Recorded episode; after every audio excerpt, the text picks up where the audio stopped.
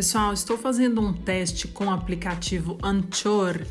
é, para que vocês conheçam um pouco, né? Além da gravação do Guilherme Vargas que eu estou deixando aqui, do podcast que ele fez neste aplicativo, estou fazendo um de teste para vocês